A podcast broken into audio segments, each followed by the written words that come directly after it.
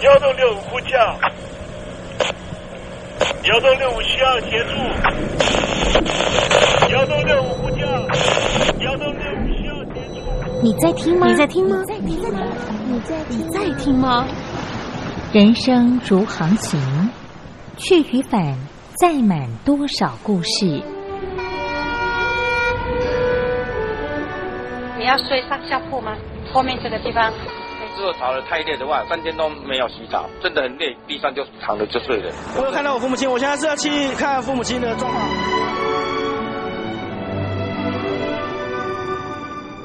聆听故事湾，让每个故事找到属于自己的码头。我到了那儿以后，我们就往妈妈家去。我一到那边，就感觉我妈妈已经她能够活活下来都不容易，我知道。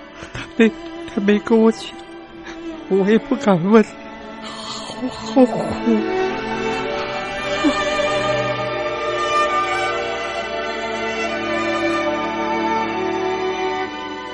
聆听故事湾，聆听故事湾。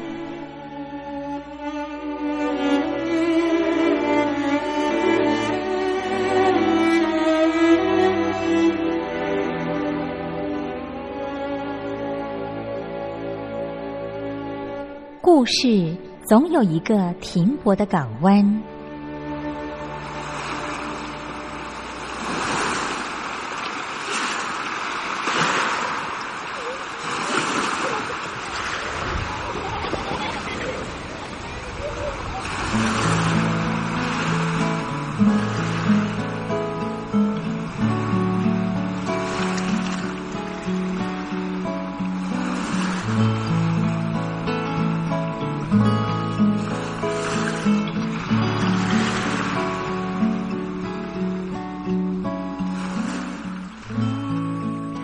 三四五六七七六五四三二一，大陆听众朋友您好，我是您的好朋友东山林，在台北问候您。正在为您进行的栏目就是聆听故事湾，一二三四五六七七六五四三二一，全年无休，每天在空中为您服务。您在每天的凌晨三点十分，或是傍晚的六点十分，都可以在光华之声频道收听到这个栏目。聆听寰宇趋势，不用太多解释，因为聪明的你心中自有诠释。亲爱的听众朋友，我们的节目早晚各一次，听众朋友你可以选择最适宜的时间，和东山林共度这短暂的五十分钟的时光，就在光华之声的频道空中相见。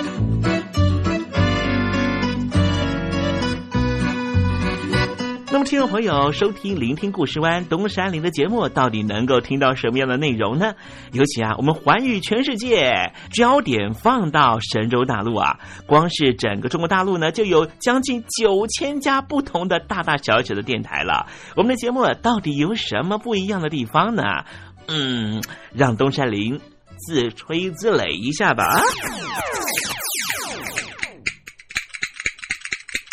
宫中频道何其多，赵钱孙李挺能说。热点平地上直播，仔细听来差不多。直播室外领导多，你说他能怎么说？开场才说茶黑窝，碰上兔狼不敢摸。主播低头翻翻稿，导播左右反复搓，想到孩子泪婆娑。好了好了，都别说，且听东山林怎么说。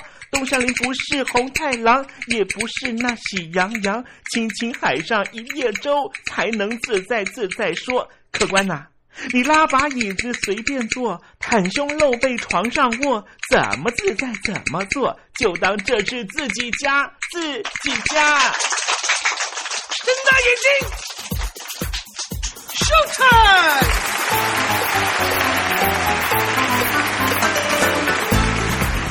众朋友您好，我是你的好朋友东山林，在台北问候您。正在为您进行的栏目就是《聆听故事湾》啦。为什么节目的开场要这样的隆重呢？因为在凌晨三点钟的时候才进行我们的节目啊。听众朋友可能正在打瞌睡之中，或是呢在睡梦之中，所以呢要赶快把听众朋友呢让那瞌睡虫踢到九霄云外啦。听众朋友，今天的节目非常的精彩，千万不要错过喽。那么精彩的内容到底包含了什么呢？赶快让东山林为您报告。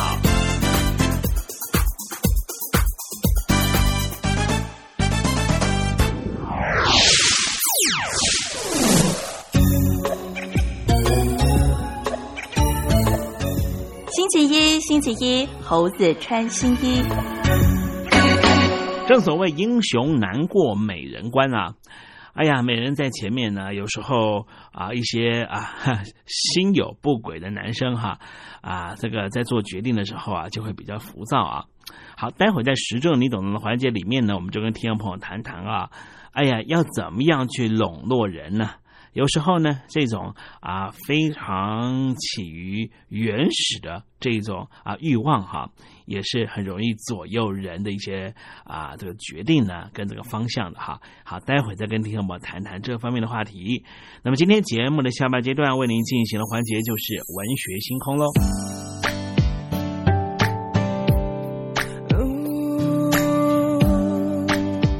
Baby 是我，我忘了。Let me know，最后一首歌，再见。你说我好想你，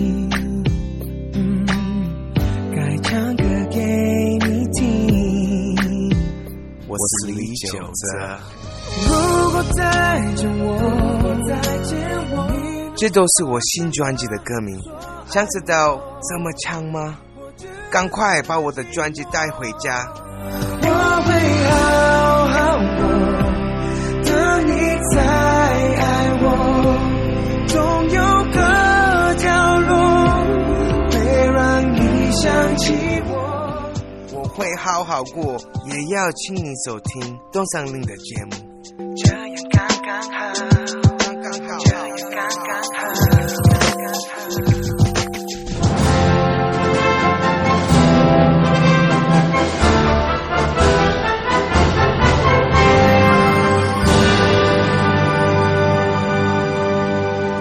你脱贫了吗？年轻时候的习近平就深知贫困之苦。我当时和村民们辛苦劳作，目的就是让生活过得好一些。因此，扶贫一直是习近平的重要工作。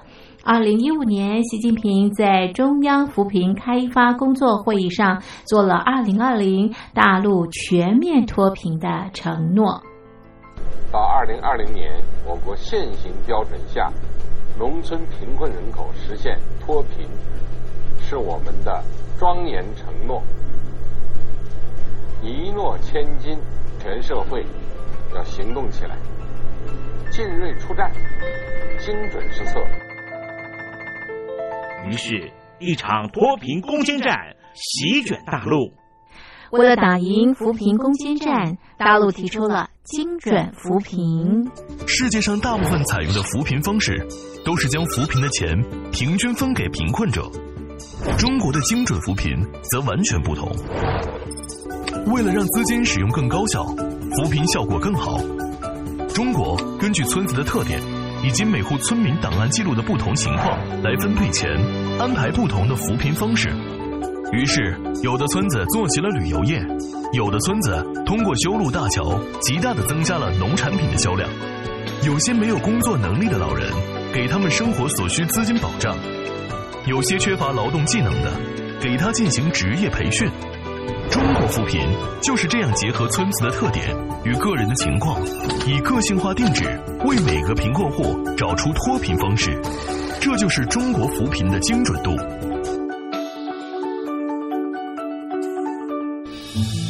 位在山东偏远内陆地区的曹县，二零一七年以七十四个淘宝村名列全中国十大淘宝村群聚第三位，因而摆脱贫困的命运。丁楼村是曹县淘宝村的鼻祖，全村有九成多的家庭在家开网店，大多以服装加工业为主，并形成产业，带动周边乡镇跟进发展，连人口都跟着回流，大学生和外出务工青年纷纷返乡创业。二零一六年，丁楼村的全年电商销售额已高达三个亿，产品远销十多个国家和地区，百分之八十以上的人家拥有私家车。从二零一六年到二零一九年，大陆累计发放三千八百多亿人民币，并动员大量人力，全力扶贫。今年就是二零二零年，大陆彻底脱贫奔小康了吗？大陆国务院总理李克强在今年人大会议闭幕后的中外记者会上，他是这么说的：“中国是一个人口众多的发展中国家，我们人均年收入的平均水平是三万元人民币，但是有六亿人每个月的收入也就是一千元，一千元。”在一个中等城市，可能租房都困难。现在又碰到疫情，其中有一位农民工说，他五十多岁了，在外打工三十多年，每年如此，但今年就没有找到工作，全家都陷入困境。唉，第二朋友，你脱贫了吗？欢迎听众朋友来信分享你的脱贫经验，或者大陆政府脱贫做法与建议。我们准备高端短波收音机要送给您哦。活动从八月一日进行到十月三十一日，请您写下姓名、地址、邮编、联络电话、年龄等基本资料。传统邮件请寄到台北邮政一七零零号信箱，台北邮政幺七零零号信箱，嘉陵东山领收。电子邮件请寄 lily 三二九 at ms 四五点 highnet 点 net l i l i 三二九 at ms 四五点 highnet 点 net。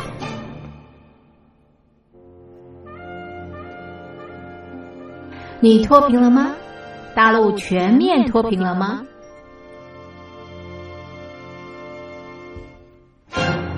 现在，请习近平同志。讲话。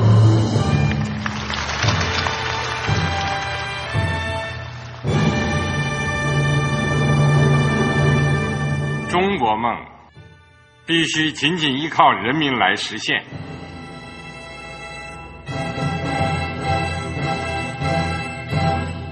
好国民得关心家事、国事、天下事。呃，谢谢发言人。我们注意到啊，现在那个外面有很多关于前中央政治局委员周永康的一些消息和报道。我不知道发言人对这个事情有没有什么可以呃透露、可以披露的。国家对于公事啊，不是什么东西都要公示的。我只能回答成这样了，你懂的。作为天津市来说，每年要偿还的这个公路建设的贷款量有多大？哎，这个。好国民得回避时政敏感议题，因为他这个这个事儿我就不好再说太细。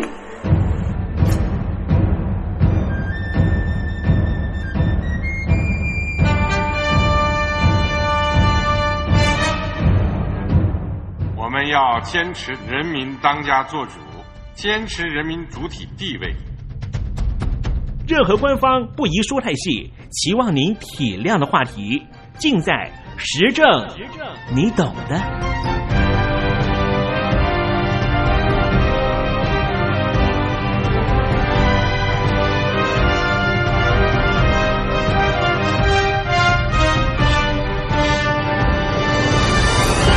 我只能回答这样了，你懂的。那些官方无法为您说太细的事情，就让东山林为您详细的说明白。天婆早上好，晚上好，正在为您进行的栏目就是聆听故事湾。此刻为您进行的环节就是时政，你懂的，一同关心焦点话题。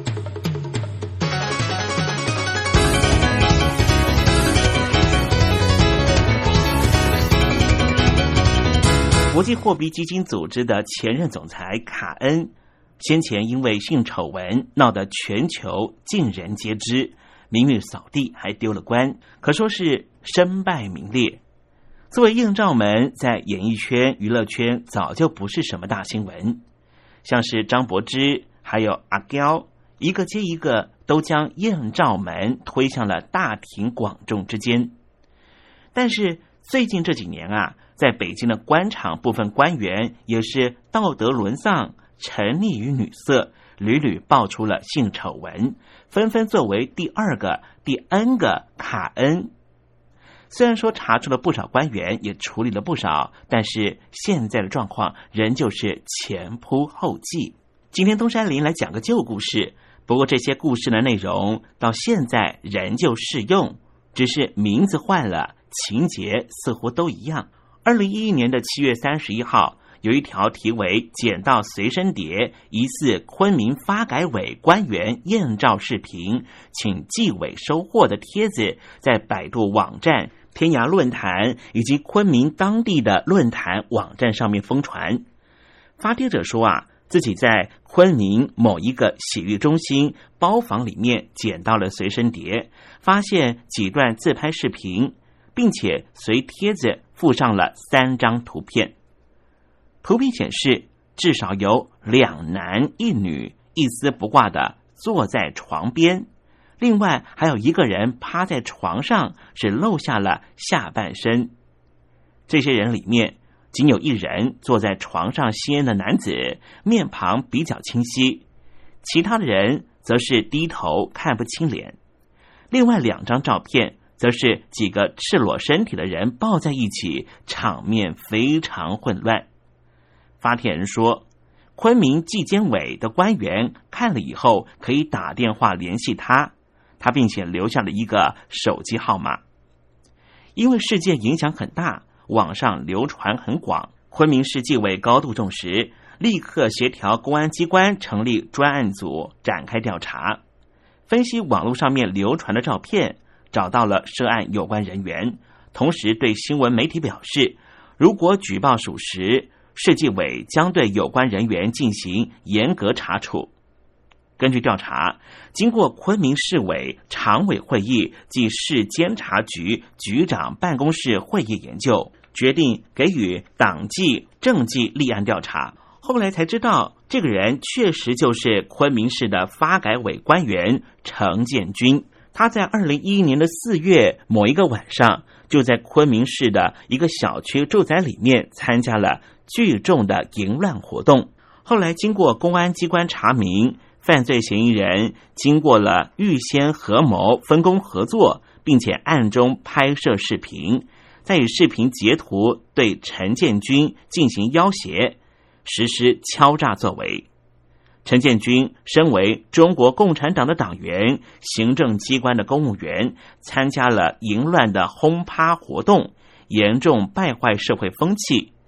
经过当地媒体曝光之后。在社会上造成了恶劣影响，也构成了违反党纪政纪的错误。而就在昆明的艳照门发酵的同时，河南省汝阳县人大常委会主任马主任也被爆出有艳照门的丑闻。发帖子的网友在帖子上面表明自己是河南洛阳一个郊区的下岗女工，单位破产，失业在家。两千零六年的时候，和朋友一起吃饭的场合，认识了汝阳县这一名人大主任。后来，这名书记也经常邀约他吃饭、唱歌，并且承诺将来可以给他重新安排工作，以权骗色，并且拍摄了两人的不雅视频。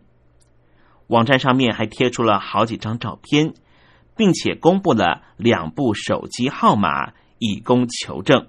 在这一则名为“疑似河南汝阳县某人大主任艳照曝光”的网贴在部分论坛出现之后，洛阳市纪委就介入调查，结果确定网贴上面的当事人就是汝阳县人大常委会的党组成员田汉文。田汉文后来就被停职了。刚才东山林讲了几个艳照门事件，我们再聊个开房门事件吧。江苏省常州市溧阳市的卫生局局长谢志强，因为微博开房门名声大噪，也因为这个事件被撤职。不过，这一位微博盲官员竟然认为自己的对白其他人看不到，实在是令人啼笑皆非。这事件是因为有一名天涯论坛的网友小马甲发帖说，发现了一段非常奇怪的微博对白。上面写着：“我先把房卡给你，你先去休息一下，待会我去好不好？”对方说道：“房卡怎么给我？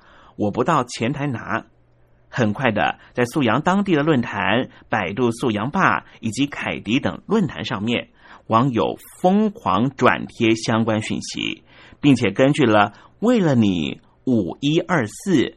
微博头像和素阳当地的卫生系统官员资料图进行比对，人肉搜索出了为了你五一二三的真实身份，就是素阳县的卫生局党委副书记，也就是局长谢志强。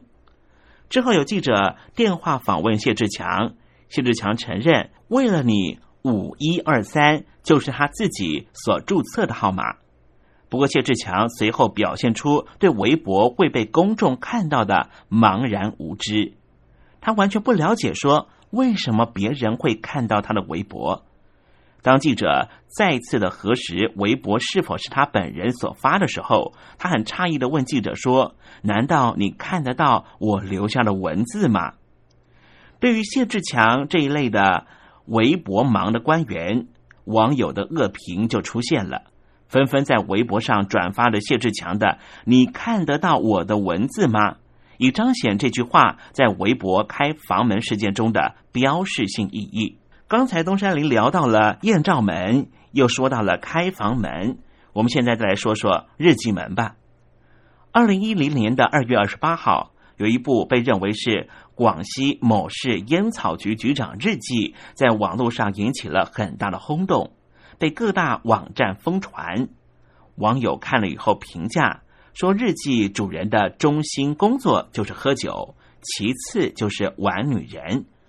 日记不只是一部新的官场现形记。后来查实，这个人就是广西来宾冰草局局长韩峰。后来，南宁市中级人民法院依法对被告人韩峰受贿一案作出了判决。”判处他有期徒刑十三年，并且没收了个人财产十万元。原名网友叫做韩仙子，在天涯社区发帖展示出了局长日记，包括了从二零零七年的九月二十四号到二零零八年的一月三十一号的每天日记，以及之后的五篇，总计有一百四十五篇，每篇一般是几十个字。网友评价日记非常简练，但是生动真实，文笔流畅，充分刻画人物的内心世界，尤其对于细节描述的非常好。日记记载和韩风有染的有六名女性。东山林现在还原韩局长日记的内容，他在日记里面写道：“晚上小谭要和我做，他二十九号要结婚了。”还要和我玩，看来这女孩还真是太野了。到国大开个房，她十点多到，洗一下，上床之后我们就开干了。上午休息，中午的时候，青州法院的赵鑫到这里的法院办事，叫出去吃饭，和小盘去了，一喝就喝到四点多，喝多了，小盘也多叫了，我叫他去我房间。又继续和他上床，彼此都非常的激烈，也很配合。玩女人上终于完了，又和小盘玩上了，还固定和谭善芳玩。不说起来，要和莫瑶代玩，实在是更好玩。今年呢，可真是交了桃花运，女人多了，哎呀，就是要注意自己的身体。刚才东山林所说的，就是韩风局长的日记内容的摘录。我们已经说到了艳照门，又说到了日记门，现在再谈个裸聊。裸就是裸体的裸，聊就是聊天的聊。广州市的白云区裸聊街道办主任刘宁的行为，纯属是个自毁前程的行为。刘宁被曝裸聊的网贴和照片，在网络上面曾经大量流传。帖子里面集纳着有五张刘宁裸聊的时候半裸或是露出他的性器官的照片。随后，白云区纪委曾经向媒体通报表示，该区的纪监检察局经过调查。没有发现刘宁存在有违纪违法的事，但是还是因为他的行为不检点，把他给免职了。而现在在北京政坛里面，无论在中央或者在地方，情妇、二奶、包养情人，似乎是见怪不怪。所以有一句流传很广的顺口溜说：“家中红旗不倒，外面彩旗飘飘。”用来形容一些官员流连于声色犬马、包养情人，甚至还嫖娼嫖妓。之前啊，在安庆一个事业单位的科室负责人王先生，就因为受贿被调查，结果他的日记也被公布了，家里面的移动硬碟里面也被查获。曝光之后才发现，他先后和五百多名女性发生过性关系。甚至还因此制定出了年度计划。两千零三年至少要和五十六名女性发生性关系，以确保两名是良家妇女。总目标必须达到八百名不同女性。更严重的是，有不少官员对于个人生活作风问题几乎是麻木不仁，甚至还有些人对此不以为耻，反以为荣，四处炫耀。有些情妇还四处招摇，竟然以作为高官的情妇为荣。后来在北京政坛上面还出现了一个新的名词，叫做“公共情妇”。有好几名腐败分子共享一名情人，成为了一种非常突出的现象。李威充当为公共情妇，就是备受瞩目的一个。曾经担任过中石化原来的董事长的陈同海作风实在是令人诧异。他和原来的山东省副书记兼青岛市委书记杜世成共享情妇，而这名情妇就是李薇，现年大概已经有五十一岁了。而两人的共同情妇也共同参与了犯罪行为。而另外一名被称为大美人的主持人王菲。也是郑少东和陈少基的另外一个公共情妇。如此惊人的北京政坛的性丑闻事件，可以看出现有的北京内部党中央的监督机制似乎是形同虚设，根本起不起作用。北京政坛现在没有法律意义上的性贿赂，法律上只认定单纯的美色和金钱交易。实际上，大量存在的权色交易，法律上面也很难认定。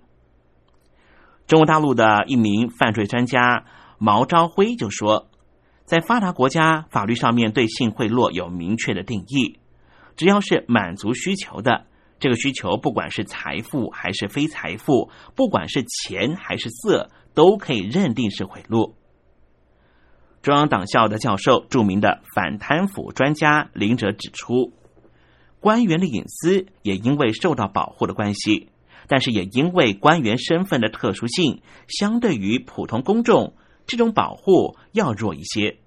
因为官员代表着政府机关的形象，身兼引导主流文化价值观的任务，并且可能利用手中握有的公共资源，满足他的私人生活。所以，公众对这些官员的私德丑闻更加敏感，这当然是理所当然的事情。在民众关注之下，所以习大大上台之后，也对于各式的贪腐作为开始雷厉风行。然而，这些雷厉风行的背后，能不能够有一个完整制度性的固定查查呢？还是只是一种变相的政治斗争？这就值得我们继续的观察下去。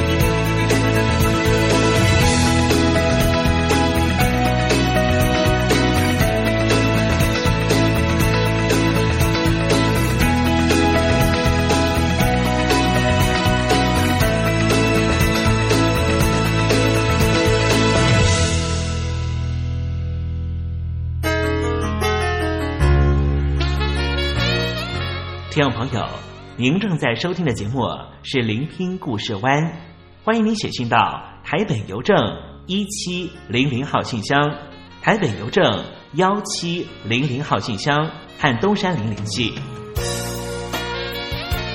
东山林就是东边的山里有只麒麟的东山林，东山林等候您的来信哦。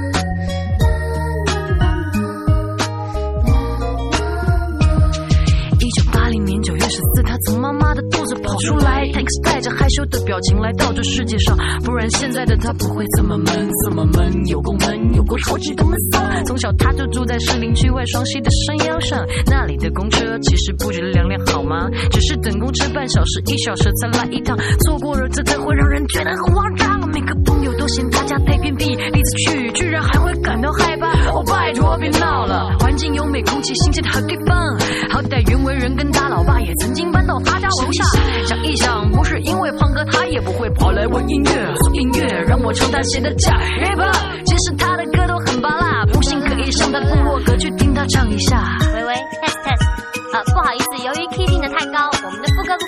请当家花旦 Hebe and Selina 帮忙唱一下。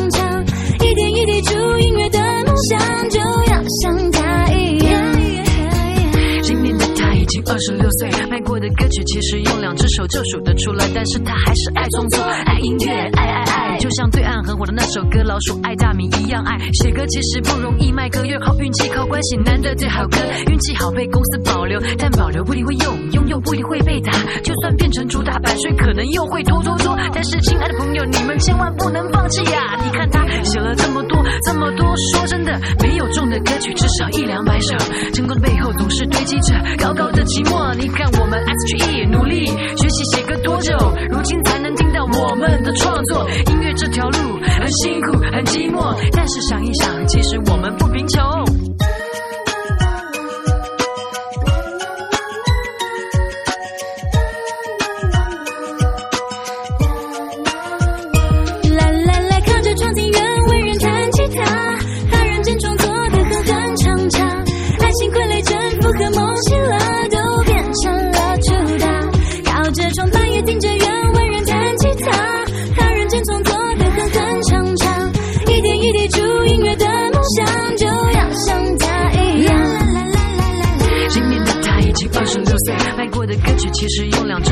只手就数得出来，但是他还是爱创作，爱音乐，爱爱爱，就像对岸很火的那首歌《老鼠爱大米》一样爱。写歌其实不容易，卖歌要靠，运气靠关系，难得最好歌，运气好被公司保留，但保留不一定会用，拥有不一定会被打，就算变成主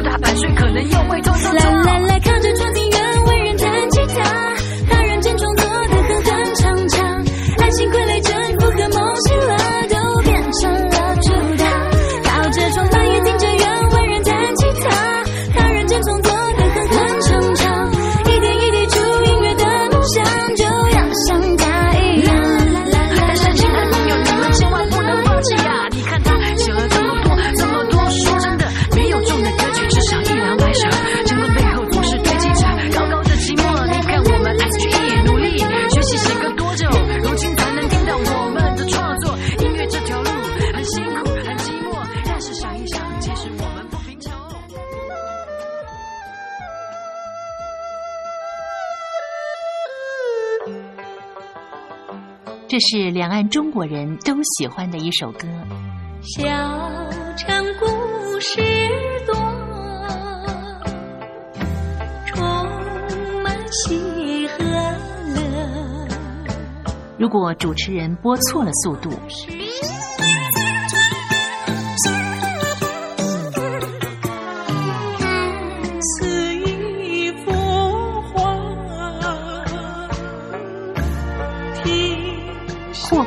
或慢的走调歌曲，都不是听众喜欢的。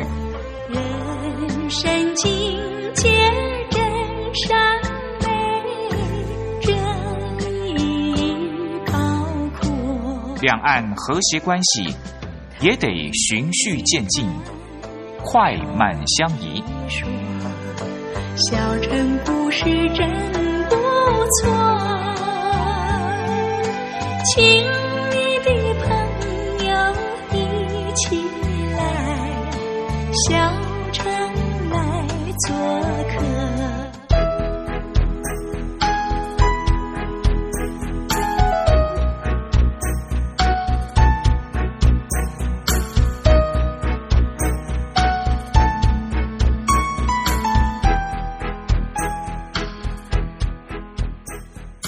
活中少不了知性的真，生活中少不了理性的善，生活中也少不了感性的美。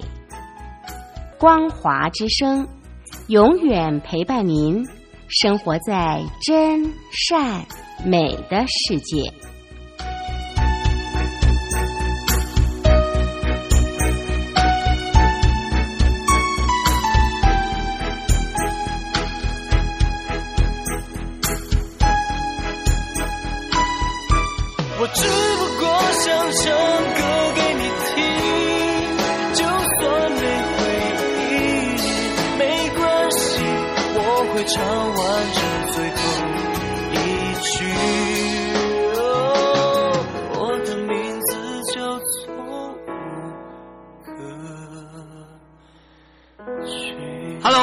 的听众朋友，你好，没错，我就是吴克群。不管你现在在做什么，不管你现在在哪里，吴克群和光华之声在台北问候你。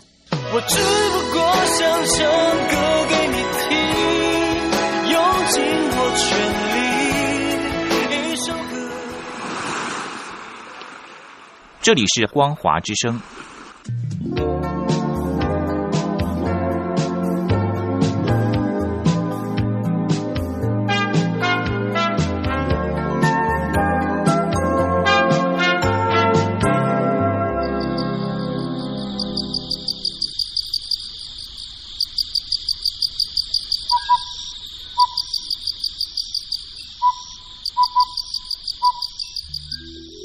学有着教化怡情的作用。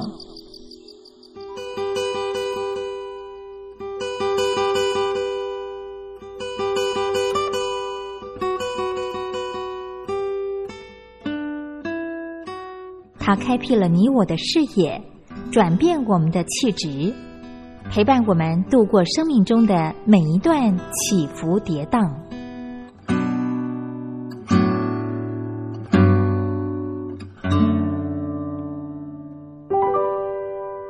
中山陵邀请您一同进入文学星空。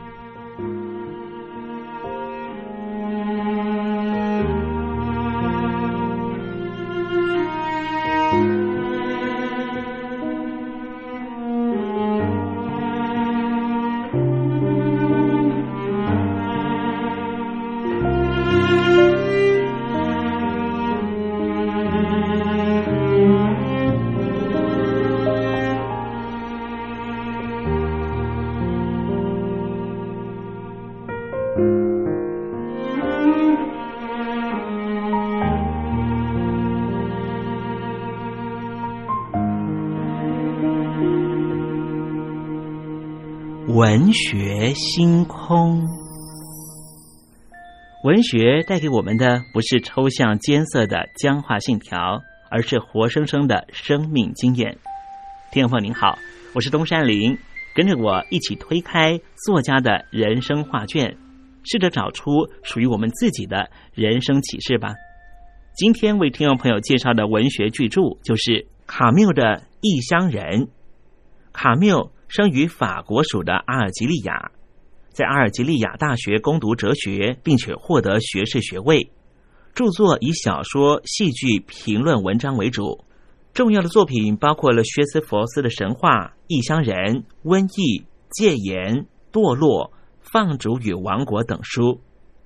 异乡人是卡缪一九四二年发表的中篇小说，全书分为两个部分，第一部分有六章，第二部分有五章。故事的第一个部分是以男主角莫梭的母亲死亡展开整个故事，之后在令人头昏目眩的海滩阳光照耀之下，扣动手枪扳机射杀阿拉伯人的情节中结束。故事的第二个部分包括了莫梭被捕、受审、判处死刑。莫梭在监狱里面等待受刑，举止非常荒诞。神父劝他忏悔。投向永生，特别引起他的不满。他认为自己的一生虽然荒诞，却是他唯一可以依循的人生法则。他坦然接受生命，同样坦然接受死亡。这使他找到独特的平静，并且为自己找到自我和宇宙融合为一的道路。小说的故事发生的年代是二十世纪的一九四零年代的阿尔及利亚。男主角莫梭因为无力赡养年迈的母亲，把他送到养老院。有一天，突然接到电报，说母亲去世了。对于母亲的死，他毫无感觉，并不感到悲伤。隔天正好是周末，他决定到海边游泳。结果遇上了一名女孩，叫玛丽。当天晚上，他就和他发生了肉体关系。莫梭有一位邻居叫做雷蒙，发现了自己的阿拉伯情妇移情别恋，所以殴打他，惊动了警察。莫梭为雷蒙到警察局作证，无端的卷入了纠纷。雷蒙的情妇的弟弟正好是黑社会的人，纠结了一群阿拉伯人，追到了海边，雷蒙因此受伤。莫索把雷蒙的手枪接过来。日正当中的太阳晒得他脸发烫，汗珠一滴一滴的流在他的眉毛上面。这一天的太阳和他母亲下葬的那一天完全一样。恍惚之中，他扣动了扳机，接连对阿拉伯人开了五枪。之后，莫梭被关入监牢里，仍旧一副冷漠、事不关己的模样。反对宗教的观点。激怒了法官。审判的时候，法庭对于莫梭把年迈的母亲送到养老院，死后也不愿意再见一面。送葬的时候又抽烟，也没有哭泣，都认定是罪恶心灵的一部分。母亲死后的第二天，他就去游泳，又和女人做爱、看电影、寻欢作乐，则被推测为预谋杀人的证据。当然，最后被判了死刑。只是莫梭对生命毫不留恋，眼前面对死亡也同样无动于衷，冷漠淡然。他拒绝神父忏悔的建议，静静的等待死亡来临。但是他说，他并不感到孤单，即便是远方传来了围观者的叫骂声。存在是荒诞的。这就是作者卡缪存在主义的重点。男主角荒诞的来到世界，荒诞的生活着，又荒诞的死去。莫梭这种荒诞的经历，正是他对存在主义观点的诠释。这种反映了一种极端冷漠的人生视角，代表了西方世界一九三零年代到四零年代的青年。对于混乱世界秩序感到精神不安、虚无和绝望的心理状态，而这一部小说最大的启示就是：目前的华人社会是不是也走进了同样荒诞的情境呢？好了，听众朋友，今天的文学星空为您点亮的文学作品就是卡缪的《异乡人》，希望听众朋友能够拨冗阅读。当我们真实的进入这本书的情境，透过反省思索，一定可以获得踏实的心得。文学星空，我们下回见。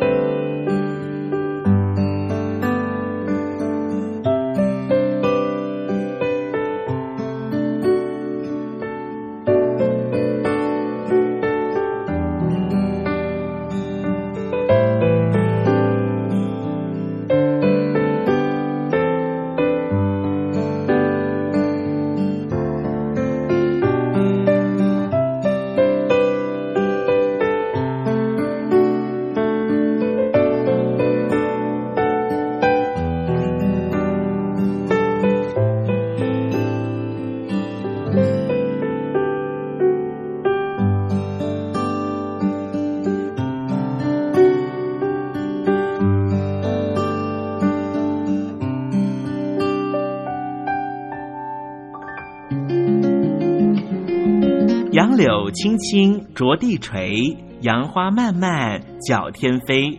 柳条折尺花飞尽，借问行人归不归？听众朋友，这首出自于隋朝的送别诗，作者是什么人已经没法考据了。